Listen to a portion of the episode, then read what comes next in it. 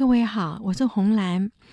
有一位研究所的学长最近来台湾访问，我早上去接他的时候，发现他的西装笔挺蹲在地上，用小刀在刮一个黑色的东西哦。他看到我，他抬头说：“马上就好。”这个口香糖捏得很紧，不刮就下不来。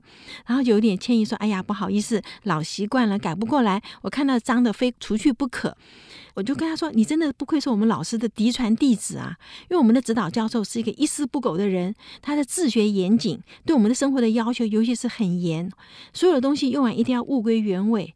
如果被他抓到哦，第一次原谅，第二次要离开实验室的。”所以他是坚持做实验要有最高的自我要求，所有的细节都要注意，那严格执行每一个标准的流程。他的口头禅是不允许第二次错误，因为他说人生不可能有第二次的机会。他从生活细节中训练我们做实验的态度。那我们的老师很讨厌肮脏，因为肮脏就代表马虎嘛，不彻底的态度。所以有一次学长跟他抱怨说：“老师，我们又不是在地上吃饭哈，弄那么干净干什么？”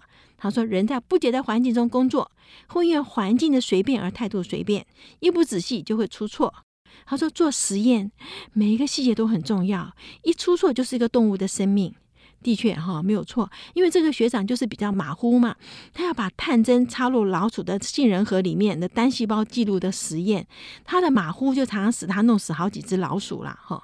所以在干净的环境中工作，你的确是心情愉快，效率好像比别的实验室来得高。各位回去试试看，在干净的环境中工作的时候，心情愉快，效率比较高。这个自我要求的工作态度是被训练出来的。这个在人生的路上其实是帮助很大。我们实验室有一本书是 Book Washington 哈，这美国一个黑人的这个传记。这个黑奴最后成为一个大教育家。他小时候呢，曾经替一个白人太太做工。那个白人太太要求非常的严苛，做完工以后，太太戴了白手套去摸柜子后面有没有灰尘，所以别人都不能符合这个白人太太的要求，只有 Booker Washington。他的做事做到百分之百，连柜子后面都擦到了。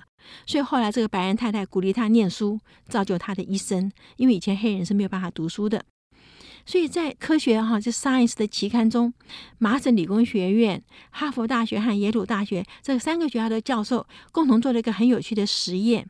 他们发现环境的确会影响人哦，连坐的椅子是木头的还是沙发的，都会影响人的决策。他们请了八十六个受试者，对一个车子哈一万六千美元的汽车跟车商讨价还价。第一回合的时候，大家都对半杀价，那个经理当然拒绝嘛，是不是？我的车子这么好的车，怎么可能给这么便宜卖给你？不行，退回来再议。这个时候，做硬木板的人只肯多加八百九十六元。坐沙发的呢，就愿意多加一千两百四十三元。好，这因为很多人嘛，这个数字是个平均数啦，哈。也就是说，坐的硬椅子的人，他对于 hard 这个硬的潜在的定义就是持久、稳定、不变，坚持己见，不肯让步。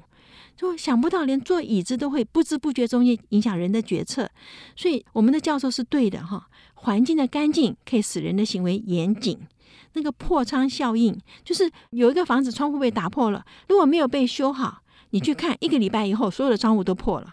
好，这破窗效应就是个很好的例子嘛。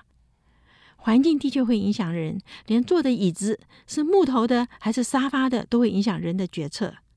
我们从生活里面去训练孩子一丝不苟的做事态度，如果事事都彻底，自然就不会发生那些不应该发生的事情了。